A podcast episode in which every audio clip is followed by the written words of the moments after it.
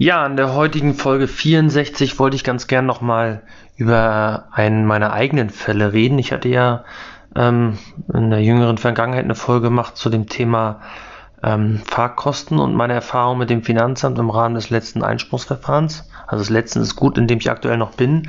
Und ich hatte ja angekündigt, dass ich da auch mich mit dem Finanzamt streite hinsichtlich ähm, der Restnutzungsdauer. Und ähm, also der Restnutzungsdauer ähm, des Gebäudes, in dem Fall der jeweiligen Eigentumswohnung. Und ähm, darüber möchte ich heute mal äh, berichten, wie der aktuelle Stand ist. Das ist aber auch nur so ein kleines Zwischenupdate, weil ähm, das Verfahren ist halt noch nicht abgeschlossen. Und das wird sich vielleicht auch eine Weile hinziehen. Warum, das werde ich jetzt im Laufe der Folge erklären. Aber ähm, ich möchte euch einfach mal die Idee mitgeben, was ich ähm, bezüglich der Restnutzungsdauer in letzter Zeit mal probiert habe. Ähm, und wie da vielleicht die aktuellen äh, Chancen sind. Ähm, die Erfahrung, die ich habe, sind natürlich mit meinem Finanzamt. Ähm, das kann in eurem Bundesland im Zweifel schon wieder total anders aussehen. Ähm, und dann kommt es natürlich auf euren Bearbeiter an. Ja? Also glaubt nicht dem, was ihr in den Foren liest, wo immer steht, ja, in NRW sind die bei den und den Themen ganz streng und in Baden-Württemberg nicht. Das stimmt natürlich nicht. Klar haben die ihre internen Anweisungen ähm, von Seiten des Landes, wie sie gewisse Themen prüfen sollen. Aber am Ende sitzt da immer noch ein Individuum und der jeweilige Bearbeiter bearbeitet das dann halt. Äh, äh, ähm, einmal eher besser und einmal eher schlechter. Und dahergehend ähm, ähm, kann es sein, wenn ihr gut argumentiert in den ersten Schritten, dass ihr im Zweifel an einen Bearbeiter gelangt, der eure Argumentation nachvollziehen kann, der sich nicht streiten will, der das Thema vom Tisch haben will und ihr dann damit durchkommt und beim anderen, da wird es vielleicht hartnäckig, so wie das tendenziell bei mir gerade ist. Ja, wie kam ich eigentlich auf das Thema, ähm, mich über die Restnutzungsdauer zu streiten? Das liegt eigentlich daran, dass ich ähm, ursprünglich, ähm, ich investiere ja nur in Wohnungen, ne? also ich habe aktuell keine Häuser und ähm, da sind aber auch Objekte, also Bestandsobjekte bei, die schon relativ alt sind. Also sprich, die sind teilweise aus den 40er bis 60er Jahren. Und ähm, da ist es natürlich so, dass ich da so ein gewisses Störgefühl habe, wenn der Gesetzgeber eine Pauschalierung, also eine pauschalierte Regelung vorgibt mit, ich sag mal, Objekte, die ähm, ab 1925 ähm, gebaut wurden. Da ist ja der normale AFA-Satz 2%, also Nutzungsdauer 50 Jahre. Und da unterscheidet er auch nicht, ob das jetzt ein Neubau ist oder ähm, ob das ein ähm, Bestandsobjekt ist, was ich kaufe und schon 50 Jahre alt ist. Und da habe ich ein Störgefühl bei beiden Varianten Varianten, die ähm, die gleiche AFA äh, anzusetzen und dahergehend ähm, habe ich gesagt, okay, hier probiere ich es jetzt mal. Was ist eigentlich der Effekt? Ja, also der Effekt der AFA. Viele könnten jetzt ja behaupten, naja, mein Gott, ähm, das ist ja eigentlich nur äh, immer so ein minimaler jährlicher Effekt und ähm, über einen langen Zeitraum, also über eine lange Buy-and-Hold-Strategie, ähm, ist es doch am Ende ähm, fast egal, äh, wenn ich das Objekt eh ewig behalten möchte, ob ich es jetzt in 30 Jahren abschreibe oder in 50, weil über die Gesamttotale kriege ich halt die Abschreibung. Nur in, in anderen Jahren dann im Zweifel äh, unterschiedlich hoch, aber in der Totalen ist es der gleiche Abschreibungsbetrag, den ich insgesamt geltend machen kann. Aber gerade für die Kandidaten, die irgendwann nach 10 Jahren mal darüber nachdenken, das Objekt zu verkaufen, die haben natürlich jetzt den AFA-Effekt in Form der höheren AFA und im Rahmen des Verkaufes nach zehn Jahren haben sie, ähm, wenn sie jetzt mehr AFA geltend machen, natürlich einen höheren, äh, einen geringeren Restbuchwert. Ja, also man nimmt ja die Anschaffungskosten, ganz grob gesagt, zieht die AFA ab jährlich und dann hat man irgendwann einen Restbuchwert, also jedes Jahr aber einen Restbuchwert, aber nach zehn Jahren ist dieser Restbuchwert natürlich geringer, als wenn ich vorher weniger AFA geltend mache. Und dieser geringere Restbuchwert durch die erhöhte AFA vorher führt zu einem höheren Veräußerungsgewinn. Ja, weil wir unterstellen jetzt mal beide Objekte, also das Objekt, ähm, egal ob ich es jetzt ähm, hoch oder niedrig abschreibe, hat trotzdem nach zehn Jahren den gleichen Verkaufswert. Und ähm, dann ist natürlich bei einem geringeren Restbuchwert der Veräußerungsgewinn höher. Das interessiert aber niemanden, weil der Veräußerungserlös ja im Privatvermögen nach zehn Jahren steuerfrei ist. Das heißt, ich habe einen effektiven Mehreffekt, äh, wenn ich jetzt mehr AFA raushole, und ähm, gerade bei denen, die nach zehn Jahren mit dem Verkauf liebäugeln, kann das ein Riesenthema sein. Ähm, das würde ich natürlich an eurer Stelle nie offen so kommunizieren. Ähm, ähm, ja, aber wie gesagt, ähm, mein eigenes Ziel ist das übrigens gar nicht, ähm, weil ich tatsächlich die Buy and Hold Strategie äh, fahren will. Also ich, für mich ist das eher meine, meine Altersvorsorge, diese Objekte. Ähm, aber trotzdem nehme ich natürlich jetzt gerne zeitnah aktuell ähm, die höhere AFA mit, um äh, entsprechend eine Steuersparnis zu haben, mit der ich im Zweifel reinvestieren kann, Sondertilgen kann, was auch immer. Ich hatte ja schon gesagt, der Grundsatz sind 50 Jahre Nutzungsdauer oder 40, also sprich 2% AFA oder 2,5% AFA, je nachdem, ob das Objekt vor 1925 oder danach gebaut wurde. Ich weiß, dass es im Paragraph 7 des Einkommensteuergesetzes, da ist ja die AFA geregelt, ähm, auch noch den Punkt mit 3% AFA gibt, aber das sind Besonderheiten bei Betriebsvermögen, die lasse ich hier mal außen vor. So, und ähm, wenn man halt davon abweichen will, dann muss man dem Finanzamt das irgendwie glaubhaft machen. Und das Finanzamt besteht eigentlich so, das sind also meine Erfahrungen, eigentlich immer darauf, dass da ein Gutachten gemacht wird. Und ähm, ich sehe das natürlich erfahrungsgemäß als Steuerberater ein bisschen anders. Ähm, ich bin halt der Meinung, wenn ich über ein anderes Verfahren ähm, ein realistisches Ergebnis ähm, erzeugen kann, ähm, warum muss ich dann zum Gutachter gehen und viel Geld bezahlen? Ich hatte ja auch vorhin gesagt, dass ich nur in Wohnung investiere. Ähm, jetzt nehmen wir mal das Beispiel, ähm, jemand hat ein 10 Parteien Mehrfamilienhaus und der will jetzt für das Mehrfamilienhaus die Restnutzungsdauer reduzieren. Dann geht er halt einmal zum Gutachter, lässt sich für das gesamte Haus ähm, ähm, die Restnutzungsdauer äh, begutachten und ähm, hat ein Gutachten, zahlt einmal Geld und die Kosten verwässern auf die einzelnen Wohnungen. Wenn ich jetzt zum Beispiel sage, ich habe 10 Wohnungen ähm, in 10 verschiedenen WEGs, dann muss ich halt 10 Gutachter losschicken. Und die, die müssen im Zweifel ja auch die Bausubstanz des ganzen Hauses, nicht nur meiner Wohnung irgendwo in, in Augenschein nehmen. Und dann wird es halt echt schwierig, wenn ich in dem Objekt äh, äh, da Termine machen will. Also erstmal zeitlich und ich habe zehn Gutachten. Das heißt, da ist keine Verwässerung mehr. Und daher versuche ich natürlich grundsätzlich das Gutachten zu vermeiden. Aber immer unter der Prämisse, dass ich irgendwie eine Alternativberechnung habe, wo ich sage, okay, die kann ich gut vom Finanzamt rechtfertigen. So, das habe ich dann auch äh, mal probiert. Also bei mir war es so, dass ich ähm, mein erstes Vermietungsobjekt ähm, 2016 gekauft bzw. beurkundet habe und da war dann der Übergang 1.1.2017. Das heißt, in 2017 habe ich praktisch meine ersten Objekte äh, mal so richtig, also so richtig meine ich inklusive AFA, ähm, in, in der jeweiligen Anlage V eine Steuererklärung gehabt. Und dann ähm, habe ich ursprünglich in der ganz normalen Steuererklärung auch 2% ganz normal angesetzt, ähm, habe den Fall veranlagen lassen und danach bin ich ins Rechtsbehelfsverfahren gegangen. Also sprich, ich habe einen Einspruch eingelegt, habe dem Finanzbeamten gesagt, nee, nee, 2% AFA möchte ich nicht. Ich komme auf eine ähm, andere äh, äh, Restnutzungsdauer, die ich auch wie folgt begründe. Das sage ich gleich mal, wie ich es damals gemacht habe. Und ähm, Daraufhin hat der praktisch der Finanzbeamte äh, nochmal den kompletten Fall ähm, ähm, ja, offenkund gekriegt. Also ich habe das praktisch nicht untergemogelt irgendwo auf irgendeiner Anlage, sondern ich habe ihm im Einspruchsverfahren wirklich gesagt, wie ich auf meinen Wert komme. Er hat alles transparent gehabt und ähm, er ist da am Ende mitgegangen und hat meine AFA akzeptiert. Ich glaube, es waren dann 3,33 Prozent. Ähm, das war bei allen Objekten relativ ähnlich, meine Berechnung. Und dann haben wir, ähm, ich glaube, bei fast allen Objekten 3,3 Prozent gemacht, außer bei Nee, zu dem Zeitpunkt hatte ich, glaube ich, noch gar keine Objekte, die relativ jung waren. Nee, das waren alles relativ alte, also 3,33 Prozent. So, das war auch für 2017 alles schick. Wie bin ich vorgegangen? Ähm, damals, ich habe ähm, gesagt, ach, wenn du dir kein Gutachten machen willst und Geld sparen willst, wie kriegst du am besten das Finanzamt mit ihren eigenen Waffen geschlagen? Und dann habe ich einfach dieses Excel-Tool genommen, womit man eigentlich den Grund und Boden und Gebäude aufteilt, weil da wird ja auf Seite 2, müsst ihr mal gucken, auch eine Restnutzungsdauer ähm, beziehungsweise ein fiktives Baujahr berechnet. Und ähm, dann habe ich es so gemacht, ähm, dass ich praktisch dieses Baujahr, was da sich ergeben hat, ähm, als Grundlage genommen hat. Also ihr müsst euch vorstellen, ich habe ein Objekt gehabt, sage ich mal, das hatte 1940 als Baujahr.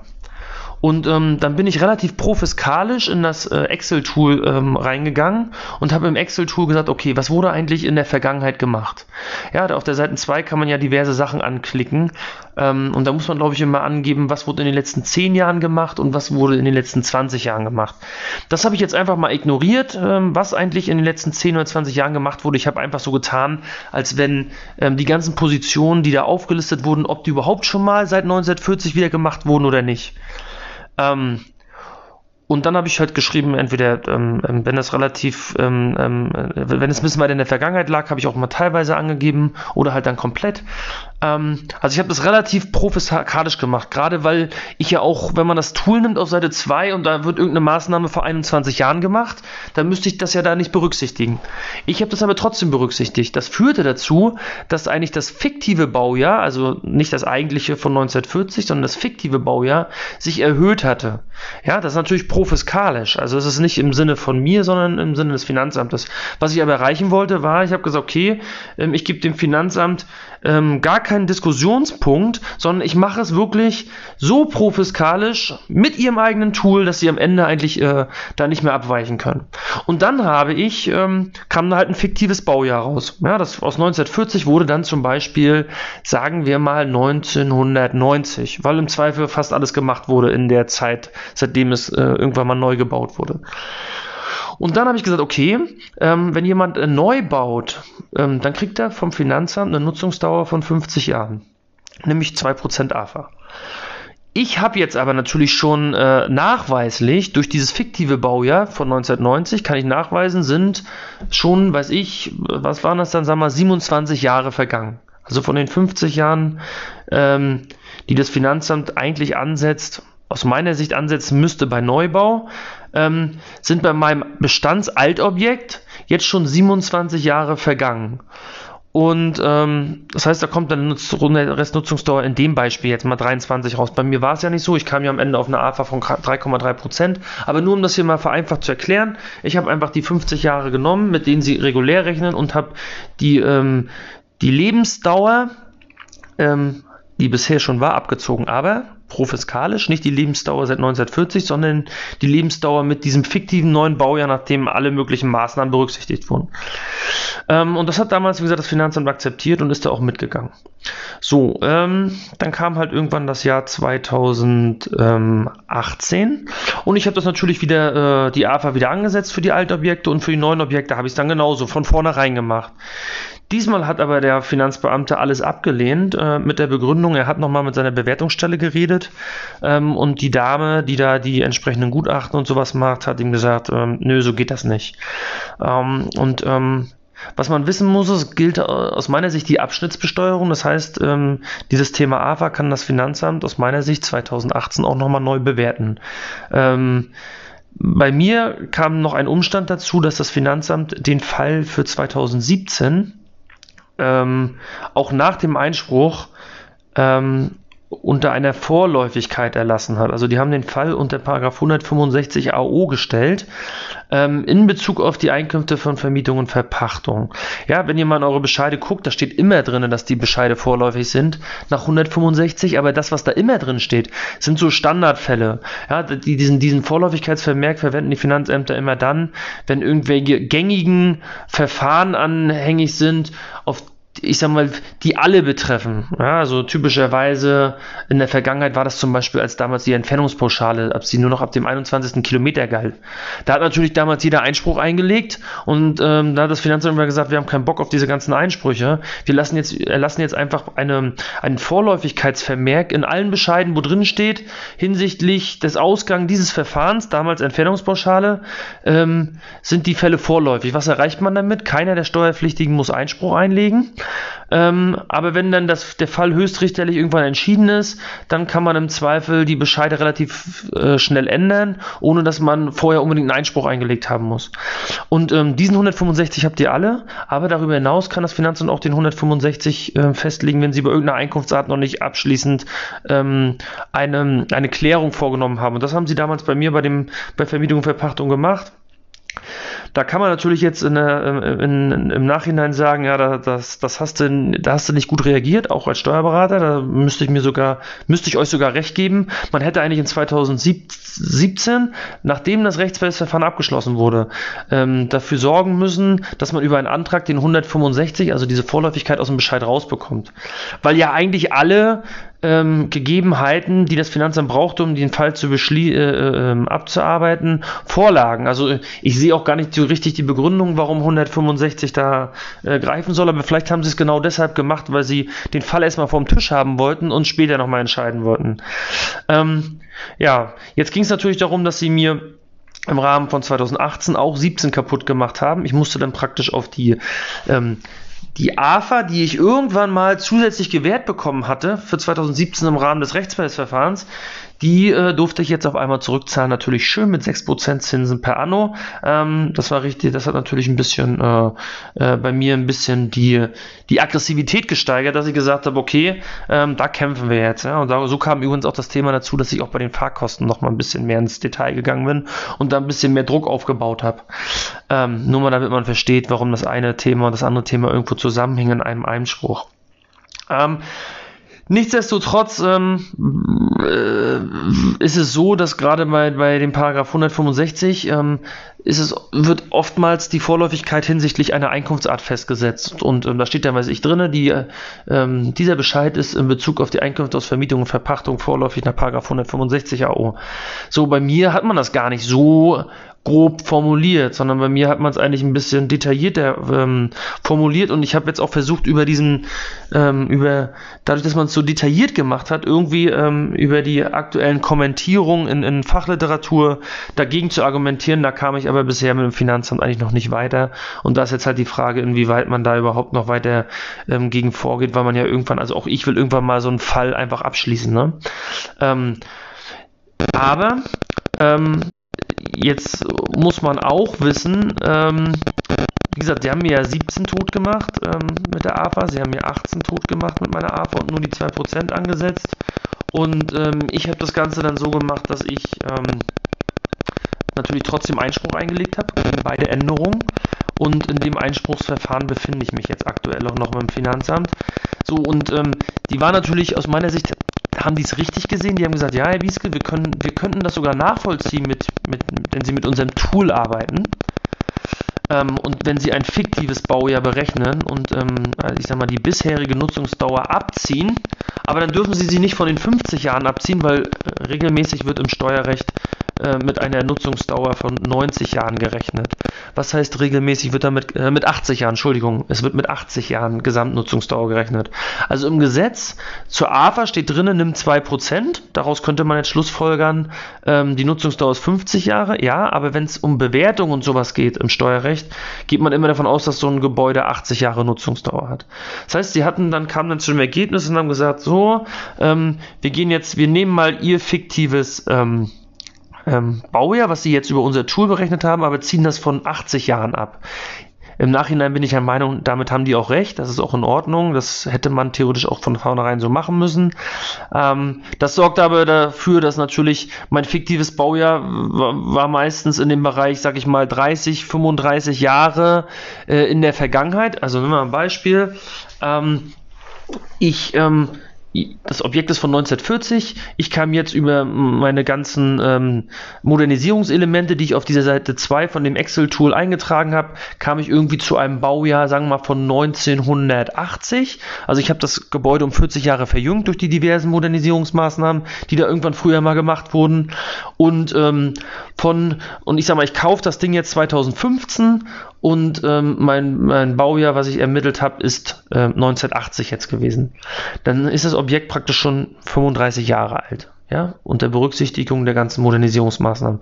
Und wenn ich jetzt die 35 Jahre von den 80 abziehe, komme ich halt nur noch auf 45. Das heißt, da habe ich gar keinen großen AFA-Effekt geschaffen.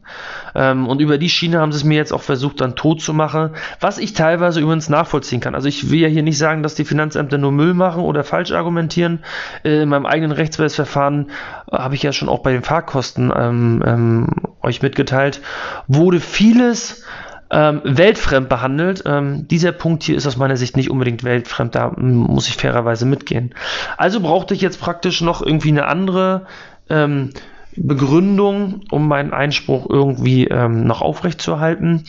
Und ähm, das war ganz lustig. Da habe ich nämlich aus Reihen meiner, meiner Zuhörer, habe ich, ich telefoniere ja regelmäßig mit, mit ähm, Zuhörern von mir, weil die teilweise mal mit mir diskutieren wollen und ähm, oder mir Feedback geben. Dann kommen immer mal Telefonate zustande. Äh, sag mal so ein, zwei die Woche sind das immer. Und ein Kandidat davon hat mir davon erzählt, dass er äh, bei der Restnutzungsdauer ähm, nach der Punktrastermethode vorgeht. Ich muss zugeben, die kannte ich bis dahin gar nicht. Also ähm, habe ich jetzt wieder mal durch meinen eigenen Podcast auch was dazu steuerlich dazugelernt.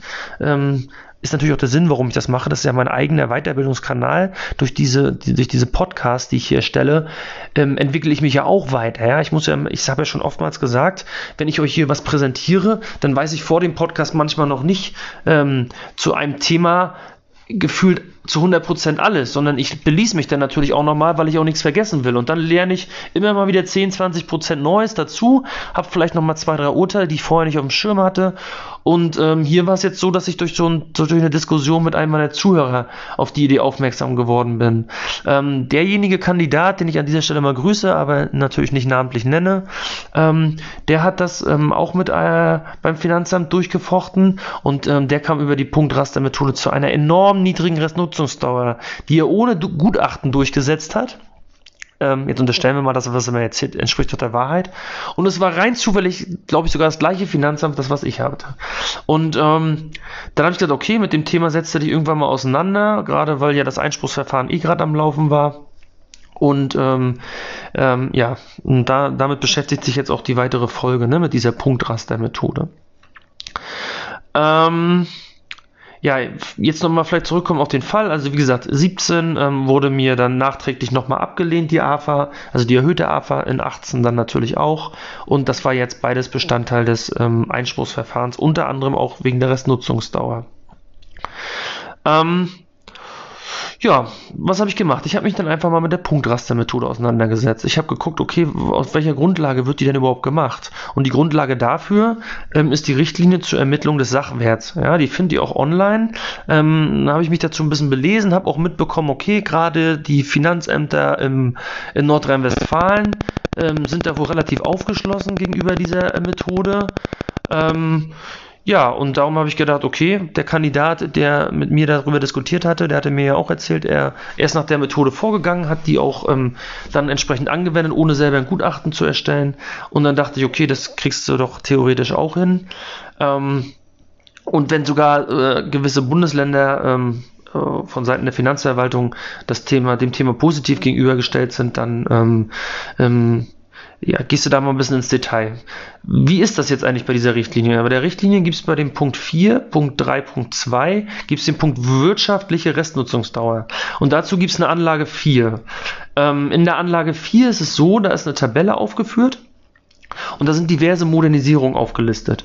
Und ähm, du musst praktisch dein Objekt, was du hast, äh, bepunkten in Bezug auf ähm, das ursprüngliche Baujahr und dann, was wurde im Nachhinein noch an Modernisierung gemacht? Und je nachdem, also bis zu dem Zeitpunkt, wo du es kaufst. Ihr müsst ja immer davon ausgehen, wenn ihr eine Restnutzungsdauer berechnet, macht ihr das natürlich regelmäßig zum Zeitpunkt, wo ihr etwas erwerbt. Also Maßnahmen, die ihr später noch bei Modernisierung durchgeführt habt, nehmt ihr natürlich erstmal nicht mit rein. Ihr müsst ja immer den Zeitpunkt erstmal neben eurer Anschaffung Außer ihr wollt jetzt die Restnutzungsdauer irgendwann mal später anpassen. Wenn ihr sie später anpassen wollt, weil euch nach fünf Jahren auffällt, ich müsste mal an die Restnutzungsdauer ran, dann müsstet ihr fairerweise aus meiner Sicht auch die Modernisierung, die ihr in den letzten fünf Jahren gemacht habt, berücksichtigen. Aber wenn wir jetzt mal davon ausgehen, dass wir die Restnutzungsdauer ähm, reduzieren wollen äh, seit Beginn der eigenen Anschaffung, ähm, dann ähm, müssten wir alle Modernisierungen nehmen, die praktisch zum Kaufzeitpunkt gemacht wurden. Und dann guckst du halt, okay, ähm, was für eine Modernisierung habe ich? Da sind mehrere aufgelistet und die musst du dann bepunkten. Da gibt es praktisch eine Mindestpunktzahl, die ist dann immer 0 oder eine Höchstpunktzahl, die ist je nachdem, welchen, welche Modernisierungsart du da gerade hast, zwei bis vier Punkte. So, und dann kannst du halt gucken, nehmen wir mal den Fall, du kannst zwischen 0 und 2 bewerten 0 würde also heißen, aus meiner Sicht, da wurde eigentlich seit dem ursprünglichen Bau gar nichts gemacht. 1 würde ich sagen, da wurde was gemacht, aber ist schon eine Weile her. Also sagen wir mal so, so mittlere Verbesserung. Und die 2 würde ich dann angeben, wenn die Maßnahme, ähm, also die Modernisierungsmaßnahme, die spezielle dann ähm, relativ zeitnah vorm Kauf gemacht wurde und der Zustand immer noch äh, äh, in einem neuwertigen Zustand bezogen auf diese Modernisierungsmaßnahme ähm, ist. So, und dann gehst du diese einzelnen Punkte, die da sind, äh, Modernisierungsmaßnahmen durch und bepunktest dann immer. Es gibt halt auch Sachen, da kann man von 0 bis 4 Punkte bewerten, ähm, aber mehr als 4 gibt es da nicht. Und ähm, was du dann machst, ähm, dass du äh, am Ende deine Punkte zusammenzählst und dann hast du halt eine Gesamtpunktzahl äh, für, die, für alle Modernisierungen, die da aufgelistet sind, bezogen auf dein Objekt. Und mit dieser Gesamtpunktzahl gehst du jetzt in die Tabellen, die in Anlage 4 genannt sind. Da sind praktisch Tabellen genannt für diverse, diverse Gebäudeklassen. Also da sind Gebäude drin, die eine, ähm, eine Gesamtnutzungsdauer äh, haben, wenn sie neu gebaut werden, von 80 Jahren. Das geht runter, glaube ich, in 5er Schritten bis 30 Jahre. Ich natürlich wieder habe gesagt, okay, du willst das Verfahren durchgehen, gehst du schön profiskalisch vor. Das heißt, ich habe dann ähm, bin davon ausgegangen, dass meine Gebäude definitiv die längste Gesamtnutzungsdauer haben, nämlich 80 Jahre. Also ich bin in die profiskalische Tabelle reingegangen, die mit 80 Jahren. Und dann habe ich jedes meiner Wohnungen bepunktet und ähm, habe dann praktisch so gesehen einzelne Bewertungen für jede Wohnung vorgenommen und ähm, dann gehst du in diese Tabellen rein und guckst, bei welcher Punktzahl bist du gerade. Und dann steht in der Tabelle eine Restnutzungsdauer. Ja, ähm, die ist jetzt nicht für jeden Punkt aufgelistet. Manchmal ist man auch in so einem Zwischenbereich. Da muss man halt so ein bisschen aus dem Zwischenbereich heraus die Restnutzungsdauer äh, schätzen. Aber da schätzt man dann vielleicht ein Jahr mehr oder weniger, wenn man ähm, da in die Diskussion mit dem Finanzamt kommt. Aber so eine grobe Richtung gibt's da schon. Und das Lustige war, ich habe dann halt natürlich auch wirklich profiskalisch fair die Bewertung vorgenommen von allen Objekten ähm, und kam am Ende eigentlich bei den meisten, also beim Durchschnitt aller Objekte auf eine Restnutzungsdauer, die dem entsprach, was ich ursprünglich ähm, mal äh, beantragt hatte über diese Methode, über das Excel-Tool der Finanzverwaltung. Also ich hatte ja damals bei jedem Objekt 3,33 Prozent. So, jetzt habe ich natürlich jedes Objekt einzeln sehr detailliert über diese Punktraster-Methode gemacht und dann kam ich bei manchen halt ähm, auf eine Restnutzungsdauer von 40, bei manchen aber nur auf 25, aber im Durchschnitt war ich wieder irgendwo bei 3,33. Also eigentlich fast das gleiche Ergebnis, nur ein bisschen anders verteilt. Ja, und was ich schon betont habe, ne, ich habe das profiskalisch gemacht. Das habe ich dem Finanzamt im Rahmen des Einspruchsverfahrens auch dargestellt. Ja, was kam raus? Das Finanzamt hat es dort trotzdem nicht akzeptiert. Ich habe sogar noch als kleines Plus mit angebracht, dass diese Punktrastermethode, ähm, ich glaube, das war das Jahr 2019, also noch ein relativ junges Urteil, auch anerkannt wurde vom FG ähm, Düsseldorf, was mich natürlich wieder dann wieder ein bisschen gewundert hat, weil wenn das Finanzgericht Düsseldorf, also seinerseits dann natürlich Nordrhein-Westfalen, ähm, ähm, pro Steuerpflichtiger argumentierte, dass die Punktrastermethode geht, muss ja das Finanzamt, in dem Fall irgendwie in NRW irgendein Finanzamt, ähm, gesagt haben, geht nicht. Äh, das widerspricht ein bisschen dem, was ich vorher gelesen habe, ähm, zu der Akzeptanz in, in, in Nordrhein-Westfalen zu diesem Thema. Ähm, naja, auf jeden Fall gab es dieses ähm, FG-Urteil und das hat dann eigentlich gesagt, ja, die Punktrastermethode geht. Und ähm, der einzige Unterschied war, ähm, und da komme ich jetzt wieder darauf zurück, was das Finanzamt gesagt hat. Das Finanzamt hat gesagt, Herr Bieske, wir akzeptieren ja grundsätzlich, ähm, ähm, wenn Sie eine geringere Restnutzungsdauer haben wollen, aber wir wollen ein Gutachten haben. Und da habe ich zum Finanzamt immer wieder, ist, da ist ja nicht nur ein Schriftsatz entstanden im Rechtsverfahren, sondern mittlerweile drei oder vier. Ich habe immer wieder gesagt, ihr habt doch von mir einen Wertansatz. Ich habe euch den Wertansatz argumentiert über die ähm, über euer Excel-Tool, über ich betone euer Excel-Tool. Ich habe euch die Punktraster-Methode erklärt. Ich habe sogar mehrmals angeboten, dass wir eine Begehung der Objekte machen mit deren Dame von der Begutachtung, sodass die praktisch das Gegenteil auch behaupten kann. Die könnt ja auch sagen, Herr Bieske, bei Ihrer Punktraster-Methode, da haben Sie aber Modernisierungsmaßnahmen total abgewertet. Das sehe ich anders. Ja, dann, äh, ich habe ihr angeboten, gucken Sie sich bitte mit mir zusammen alle Objekte an, dann gehen wir die Objekte durch und dann können Sie das Gegenteil behaupten. Und äh, na, aber darauf geht man gar nicht ein, sondern man sagt, ich muss ein Gutachten bringen. Ähm, und ja, das Urteil der, des FG Köln, äh, FG Düsseldorf, das kennt man. Äh, und man weiß, dass da die Punktrastermethode anerkannt wird, aber das Urteil beruhte damals auch auf einem Gutachten. Wenn man sich das Urteil genau durchliest, kann man aber aus dem Urteil aus meiner Sicht auch rauslesen, ja, da war ein Gutachten gemacht worden und das Gutachten ist nach der Punktrastermethode vorgegangen. Aber das Urteil selber vom Gericht hat ja nicht gesagt, sie haben die Punktrastermethode anerkannt, weil das ein Gutachter gemacht hat, sondern es ging grundsätzlich darum, ob die Punktrastermethode überhaupt geht. Ja, das heißt, da stellt sich gar nicht, aus meiner Sicht vielleicht gar nicht die Frage, ob ein Gutachter sein muss oder nicht. Und so habe ich natürlich auch argumentiert. So, jetzt hat das Finanzamt gesagt, Herr Bieske, ähm, sie, ähm, sie haben das, ähm, äh, ähm, na, jetzt bin ich gerade raus. Ähm, also das FG äh, Düsseldorf hat dann am Ende gesagt, ähm, das Urteil ähm, ähm, ja, oder, oder das, was der Steuerpflichtige gemacht hat, ist in Ordnung. Punktrastermethode erkennen wir an. Und ähm, aber das Ganze ging dann am Ende zum BFH. Das liegt jetzt auch noch beim BFH. Also der Bundesfinanzhof muss jetzt am Ende entscheiden, ob das, was FG Düsseldorf entschieden hat, auch richtig ist. Ähm, und da bleibt es jetzt mal abzuwarten, ob dann das Ganze auch durchgeht. Und über die Schiene kam dann halt auch das Finanzamt zu mir und hat gesagt, Herr Bieske, lassen Sie uns doch einfach das Verfahren ruhen und dann gucken wir doch mal, wie das FG Düsseldorf-Urteil dann beim BFH behandelt wird und dann können wir immer noch entscheiden. Aber wieder ihre Bedingung, ruhen lassen können wir aber nur, wenn ich äh, schon mal Gutachten vorlege. Ähm, ja, ich habe natürlich wieder gesagt, okay, ich habe hier kein Mehrfamilienhaus. Meine Kosten, die jetzt anfallen, fallen, dann für mehrere Gutachten an, nämlich für jede einzelne Eigentumswohnung. Und ich lasse doch jetzt nicht ähm, diverse Gutachten machen, wenn man schon mein eigenes Gutachten, was ich selber erstellt habe, also Gutachten in Anführungsstrichen, nicht akzeptiert, dann äh, wäre ich vielleicht sogar bereit, Gutachten vorzulegen. Das habe ich dem Finanzamt auch gesagt. Ja, okay, wenn das, ähm, wenn das unbedingt notwendig ist, würde ich vielleicht den Weg über Gutachten noch gehen. Aber doch bitte, wenn das äh, Urteil bestätigt wird, also dass der BFH das Urteil des FG Düsseldorf bestätigt. Es wäre doch jetzt schwachsinnig, wenn ich da mehrere Gutachten erstellen lasse und dann sagt aber der BFH, ach nö, ähm, dieses Gutachten da, was da gemacht wurde, ähm, das akzeptieren wir gar nicht ähm, das erkennen wir auch nicht an, dann wäre bei mir alles umsonst. Also war jetzt mein Vorschlag ans Finanzamt, ähm, ruhen lassen, ja, aber erstmal ruhen lassen, ähm, ohne ähm, dass ich jetzt Gutachten vorlege, sondern erst in dem Moment, wo das ähm, BFH-Urteil auch zugunsten der Steuerpflichtigen ist, ähm, werde ich die Gutachten dann nachreichen. Und wenn das, äh, der BFH zu einem anderen Ergebnis kommt, dann habe ich wenigstens keine Kosten verschenkt. Ich meine, das Finanzamt hat da nichts zu verlieren. Wie sieht mit, mit, mit der Aussage von mir, also mit dem Vorschlag meinerseits umgehen, weiß ich noch nicht. Sie haben sich noch nicht zurückgemeldet diesbezüglich. Da bin ich jetzt mal gespannt, aber ähm, ja, wenn nicht, muss ich da halt auch nochmal kämpfen. Aber ich werde definitiv vorher keine Gutachten vorlegen, weil das nicht im Verhältnis steht.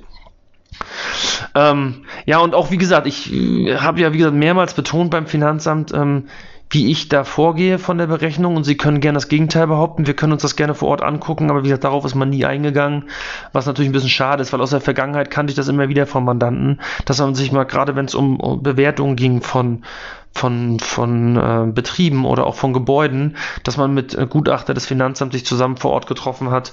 Das müsste ja mittlerweile trotzdem auch bei Corona möglich sein, wenn man gewisse Regeln einhält und ähm, sich das zusammen dann mal anguckt. Weil dann findet man nämlich meistens, so ist zumindest meine Erfahrung in der Vergangenheit, auch eine einvernehmliche Lösung. Aber hier war man, war man relativ stur. Man muss natürlich jetzt auch zugeben, die, der, der jeweilige Bearbeiter ist jetzt ein anderer. Also ähm, wo wir letztes Jahr beim Einspruchsverfahren, also sprich bei dem Jahr 2017 noch im, im Veranlagungsbezirk waren, also bei demjenigen, der meine Steuererklärung bearbeitet, ähm, hat der dies Jahr dann irgendwann aufgegeben, hat gesagt, nee, ich gebe das an die Rechtsbehelfsstelle ab. Das wird mir jetzt zu kompliziert, das schaffe ich in meiner täglichen Arbeit nicht.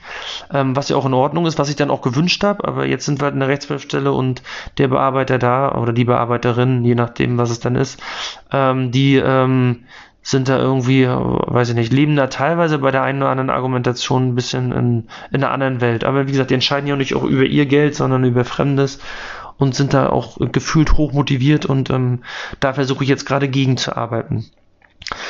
Ähm, ja, was ist vielleicht nochmal äh, ganz wichtig? Ähm, ich muss jetzt probieren, dass ähm, das Verfahren einfach nur ruht und ähm, das Finanzamt das auch akzeptiert und nicht weiter auf den Gutachten rumhackt, sondern die Gutachten dann kriegt, wenn es dann auch erfolgsversprechend ist, ähm, weil am Ende dürfen wir uns als Steuerpflichtige natürlich keine Kosten aufdrängen lassen, ähm, die am Ende ganz umsonst sind. Und ähm, auch da, wenn ihr mal so das Thema zur Restnutzungsdauer versucht, ähm, euch, euch zu belesen, so in der Fachliteratur, sieht man halt auch immer wieder, dass viele einfach Gutachten ähm, ähm, beauftragen und äh, das Finanzamt am Ende sagt, nö, das Gut, dem Gutachten gehen wir nicht mit. Ja, da gehen welche zu öffentlich bestellten Anwälten äh, und vereidigten äh, Gutachtern und hinterher das Finanzamt, nö, das sehen wir immer noch anders. Und das ist natürlich ärgerlich, wenn man da viel Geld ausgibt. Ähm, das muss man natürlich auf jeden Fall vermeiden. Ähm, in diesem Zusammenhang habe ich nämlich das Finanzamt auch schon mal gefragt, okay, ähm, wenn man jetzt meiner Argumentation nicht folgt, also sprich, nicht der Argumentation folgt, dass ich das Verfahren gern ruhen lassen will und die Gutachten nachreiche, dann äh, sollen sie mir doch jetzt schon mal sagen, ähm, was ihre Voraussetzungen an einen Gutachter sind. Also wenn ich jetzt ein Gutachten jetzt schon vorlege, welche fachlichen Voraussetzungen muss er haben? Gutachter kann sich am Zweifel gefühlt in Deutschland jeder schimpfen. Muss der vereidigt sein und, und, und, öffentlich bestellt, ist die Frage, die ich dem Finanzamt gestellt habe. Und vor allen Dingen habe ich gefragt, nach welcher Bewertungsmethode möchtet ihr dann gerne die Restnutzungsdauer ermittelt haben? Da gibt es ja verschiedene Ansätze, ähm, wie man das Ganze machen kann. Äh, wenn ihr da mal mit einem Gutachter redet, die haben da ja auch viele Ideen. Ähm, und wenn ich jetzt doch was beauftragen muss, dann möchte ich zumindest wissen, welche Methode wird denn auch anerkannt? Macht ja keinen Sinn, wenn ich hier irgendwie groß Geld investiere und am Ende wird die Variante nicht anerkannt. So wie die Punktrastermethode jetzt ja auch nicht anerkannt wurde ähm, vom Finanzamt in Nordrhein-Westfalen und sonst wäre es ja nicht zu diesem FG-Urteil Düsseldorf gekommen und zu dem Verfahren beim BFH. Ne? Und ähm, auch da ist, sage ich mal, die Entscheidung noch ausstehend. Da haben sie mir noch nicht geantwortet, ob sie mir jetzt eine Alternative vorlegen, ähm, mit welchen Gutachten sie jetzt schon leben könnten. Ähm, ja, und wie gesagt, ich hatte ja darauf eingangs oder eingangs gerade noch erwähnt, ähm, wenn man sich mal so die Literatur dazu anguckt, es werden halt die, diverse Gutachten der Finanzämter ähm, dann einfach, ähm, äh, also Gutachten der Steuerpflichtigen gegenüber dem Finanzamt einfach abgelehnt, obwohl man da schon in Vorleistung gegangen ist. Weil das Problem ist ja am Ende, wer zahlt dann am Ende dieses Gutachten? Ähm, da es sich ja hierbei ähm, um ähm, Werbungskosten handelt, die ich geltend mache. Also ich will ja einen erhöhten AFA-Ansatz, das heißt, ich will erhöhte Werbungskosten haben, liegt aus meiner Sicht die Beweislast beim Steuerpflichtigen und daher muss ich natürlich die Kosten des Gutachtens tragen. Wenn das Finanzamt dann Gengutachten macht, dann müssen sie das natürlich selber tragen, ne? aber das wird dann ja meistens hausintern bei denen gemacht. Ähm, ja, da ist jetzt so ein bisschen die Frage, wie es da weitergeht ähm, und wie das Finanzamt sich diesbezüglich ähm, äußert. Ähm, was ist vielleicht auch nochmal ganz wichtig für euch? Ähm, ich weiß, dass mittlerweile viele dieses Thema ähm, Gutachten auf dem Schirm haben. Die meisten von euch haben es aber auf dem Schirm, weil sie ähm, sich vom Gutachter bestätigen lassen wollen, wie die Aufteilung rund um Boden und Gebäude ist. Wann kommt das Thema immer ins Spiel? Naja, wenn ihr, wenn ihr jetzt ein Objekt kauft und ähm, ihr wisst vorher schon, okay, ich muss da eine Aufteilung rund um Boden und Gebäude in, in den Kaufvertrag beim Notar mit reinschreiben, dann ist das alles schick und wenn das auch nicht irgendwie nicht abwegige Werte da entstehen, bei der prozentualen Aufteilung muss der Finanzamt dem ja auch folgen. Zumindest wurde das jetzt mehrfach höchstrichterlich bestätigt. Ähm, aber wenn man natürlich sowas vergisst im Notarvertrag, ist das Kind hinterher im Brunnen gefallen und dann kommt man da oftmals auch nur durch ein Gutachten wieder raus, in dem der Gutachter dann bestätigt, wie hoch der Grund und Boden und der Gebäudeanteil ist. Ähm, aber für die Restnutzungsdauer haben viele das gar nicht auf dem Schirm. Das heißt, wenn ihr sowieso so ein Gutachten beauftragen wollt, denkt doch mal drüber nach, ob das euch der Gutachter, wenn er es sowieso bewertet, nicht gleich auch eine Restnutzungsdauer mit berechnet. Es recht, wenn da rauskommt unter 50 Jahre. Das darüber braucht ihr natürlich nicht, aber wenn die Nutzungsdauer weniger als 50 Jahre ist, dann macht es natürlich Sinn, dass er das gleich mit äh, begutachtet. Äh, ja, also am Ende ist der AFA-Effekt im Zweifel relativ hoch und darum sollte man da im Zweifel auch drum kämpfen. Wir schauen mal, wie mein Verfahren ausgeht. Ähm, ja, im Zweifel kommt ihr da auch ohne Gutachten rum. Ich hatte ja eingangs gesagt, dass es wirklich darauf ankommt, wie gut sind eure Argument, äh, Argumente. Wenn ihr mit einer guten Punktrastermethode um die Ecke kommt, vielleicht auch selber Fotos beilegt eures Objekts, damit das Finanzamt auch sieht, okay, bei eurer Bepunktung bescheißt ihr nicht, ähm, dann werdet ihr es vielleicht, wenn ihr an den richtigen Bearbeiter kommt, der nicht groß rumdiskutieren will, der den Fall vom Tisch haben will, kommt ihr vielleicht auch um das Gutachten drumherum. Wenn nicht, dann wird es halt auch erstmal äh, teuer. Ja, was noch vielleicht ganz wichtig ist, ist, was man auch bedenken muss, ist, und das ist natürlich wieder typisch Steuerrecht, wenn wir uns über das, wenn wir über das eine Thema diskutieren und uns Gedanken machen, hat das oftmals, gerade bei Immobilien, natürlich auch Auswirkungen auf andere Fragestellungen. Wenn ihr jetzt zum Beispiel sagt, ähm, ich kaufe jetzt hier ein Objekt, und ähm, ich mache eine Aufteilung rund um Boden und Gebäude, mache ich mal vorab schon im Kaufvertrag, damit ich hinterher keinen Stress mit dem Finanzamt habe. Und ich sage mal, ich mache jetzt eine Aufteilung, nehmen wir mal eine Wohnung, eine Aufteilung 10% Grund und Boden, 90% Gebäude. Und dann komme ich im nächsten Schritt und sage dem Finanzamt, eigentlich ist das Gebäude aber Schrott und ähm, nach meiner Punktrastermethode hat das nur noch eine Restnutzungsdauer von 20 Jahren. Dann, dann, dann ist das gefährlich aus meiner Sicht. Dann müsst ihr wirklich gucken, was wollt ihr jetzt erreichen, was ist euch wichtiger und äh, wenn ihr beides erreichen wollt, dann ist im Zweifel das Risiko da, dass das Finanzamt sagt, irgendeine äh, Bewertung ist jetzt hier aber weltfremd. Entweder die der Restnutzungsdauer oder die der Ermittlung des Gebäudewerts. Weil wenn der Kaufpreis, sage ich mal, äh, sag mal, ortsüblich ist und der Großteil des Kaufpreises ähm, entfällt dann auf den Gebäudewert und im gleichen Atemzug sagt ihr aber, eigentlich ist das Ding gar nichts mehr wert dann würde ich als Finanzamt euch zumindest eins der beiden Punkte zerschießen. Und ähm, das sollte man vielleicht im Hinterkopf haben, wenn man mal wieder zu viel will. Und ich weiß ja, dass der, tu, der typische Steuerpflichtige äh, das weiß ich halt aus meiner beruflichen Vergangenheit, immer zu viel will. Und da muss man irgendwie die Kirche im Dorf lassen und ein Verhältnis finden. Und ähm, wichtig ist dann auch, wenn ihr zum Beispiel jetzt zu einer Restnutzungsdauer kommt äh, über die Punktrastermethode und die vielleicht auch durchkriegt, weil euer Bearbeiter da entspannt ist. Aber ihr kommt zu einer Restnutzungsdauer von nur noch fünf oder zehn Jahren. Also das Ding ist eigentlich Schrott, wenn wir uns ehrlich sind, äh, wenn wir ehrlich sind. Ne? Und jetzt macht ihr enorme Instandhaltungsmaßnahmen im Anschluss. Dann ist halt die Frage, ob da nicht im, im, Raum steht, dass da eine Generalüberholung, Totalsanierung war und man vielleicht darüber nachdenken müsste, dass jetzt nicht am Ende hier äh, ein neues Wirtschaftsgut entsteht. Hm, das würde heißen, dass eigentlich sämtliche Kosten zu Anschaffungskosten führen ähm, und dann hat euch praktisch eure der kurzfristige Effekt, dass ihr eine geringe Restnutzungsdauer hat, für die Zukunft alles kaputt gemacht, weil sämtliche Kosten zu aktivieren sind. Ähm, das ist nun mal so ein Denkansatz. Ne? Also ähm, das ist jetzt noch nicht zu Ende gedacht, aber ähm, das Risiko besteht aus meiner Sicht schon, ähm, dass wir dieses Thema vielleicht auch haben könnten. Also versucht so ein bisschen die Kirche im Dorf zu lassen und die einzelnen Parameter in der Steuererklärung auch zueinander passen zu lassen. Ähm, was ich an dieser Stelle nochmal sagen will, das habe ich glaube ich vorhin aber auch schon mal gesagt, ähm, ihr könnt eigentlich diese ähm, Restnutzungsdauerbetrachtung jedes Jahr vornehmen. Also ihr könnt jedes Jahr eine neue Bewertung vornehmen und sagen, okay, ich habe das jetzt zwar fünf Jahre ignoriert und habe das auch gar nicht auf dem Schirm mit der Restnutzungsdauer, aber aus meiner Sicht besteht ja die Abschnittsbesteuerung. Das heißt, ich muss, äh, kann auch jedes Jahr das entsprechend neu bewerten, ja, und kann jedes Jahr nochmal gucken, ähm, aus heutiger Sicht, wie ist denn jetzt die Restnutzungsdauer? Ähm, sagen wir mal, ihr habt das Objekt fünf Jahre, dann habt ihr ja schon 10% abgeschrieben, ne? Fünf Jahre mal 2%. Lassen wir mal die Zeitanteiligkeit im ersten Jahr nach Monaten weg des Kaufs. Sagen wir mal, ihr habt am 1.1. gekauft, habt das jetzt fünf Jahre, müsst jetzt bewerten. Dann habt ihr ja noch eine Restnutzungsdauer von 45 Jahren. Und wenn ihr jetzt über irgendeine Bewertungs- oder Gutachtenmethode zu einem geringeren Wert kommt, könnt ihr das natürlich machen. Ja, den Hinweis gebe ich ja auch nochmal. Ich vertrete auch die Auffassung, dass diese Aufteilung rund um Boden und Gebäude, ähm, wenn ihr die im Anschaffungsjahr nicht auf dem Schirm hattet und ähm, ihr habt einfach dem geglaubt, was das Finanzamt gemacht hat oder seid nach dem Excel-Tool gegangen vom Finanz, von der Finanzverwaltung, wo ja mittlerweile klar ist, dass das nicht, nicht die beste Lösung für die Steuerpflichtigen ist und ist, wie gesagt, der BFH steht auf eurer Seite, ne? ähm, dann könnt ihr auch diese Aufteilung nach paar Jahren nochmal hinterfragen. Ne?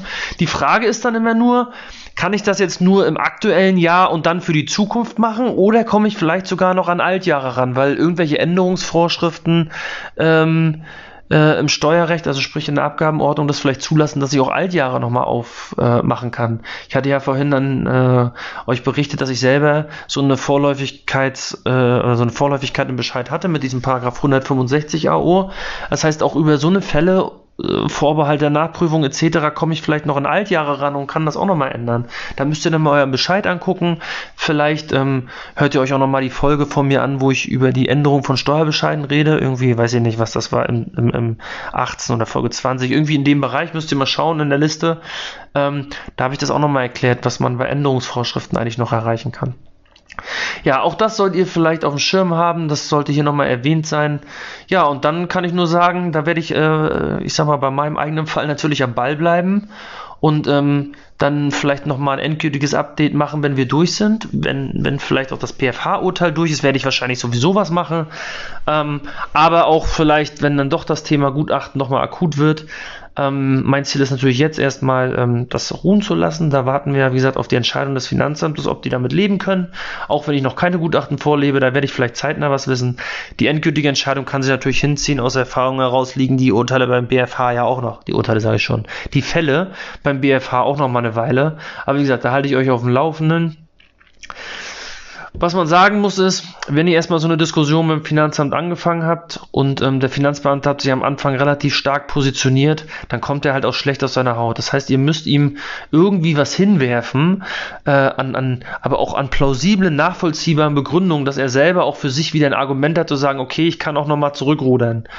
Wenn ihr dann wirklich nur mit halben Argumenten kommt, dann wird er nicht zurückrudern, weil er hat auch irgendwie ein Gesicht zu verlieren. Das wird er nicht wollen. Also auch das vielleicht nochmal so als kleines Learning mitnehmen. Ja, dann hoffe ich, dass ich euch bezüglich hier der Restnutzungsdauer heute mal ein paar Ideen mitgeben konnte, die ihr jetzt vielleicht bei euch selber auch ausprobiert. Und dann bin ich ehrlich gesagt mal gespannt, wenn, wenn ihr das wirklich mal probiert und das im Zweifel bei euch dann ähm, ähm beim Finanzamt dann auch bearbeitet wird, könnt ihr mir gerne auch per Mail mal ein Feedback geben, ob ihr das durchgekriegt habt oder ob ihr im Zweifel das nicht durchgekriegt habt. Und wenn ja, habt ihr es mit Gutachten oder ohne Gutachten? Das würde mich echt mal interessieren, um da so ein, so ein kleines Meinungsbild ähm, zu kriegen und auch zu gucken, ob es vielleicht auch Sinn gemacht hat, diese Folge zu machen und ihr im Zweifel was lernen konntet und am Ende vielleicht auch viel Steuern sparen konntet. Bis dahin, wir hören uns bei der nächsten Folge. Ciao, ciao.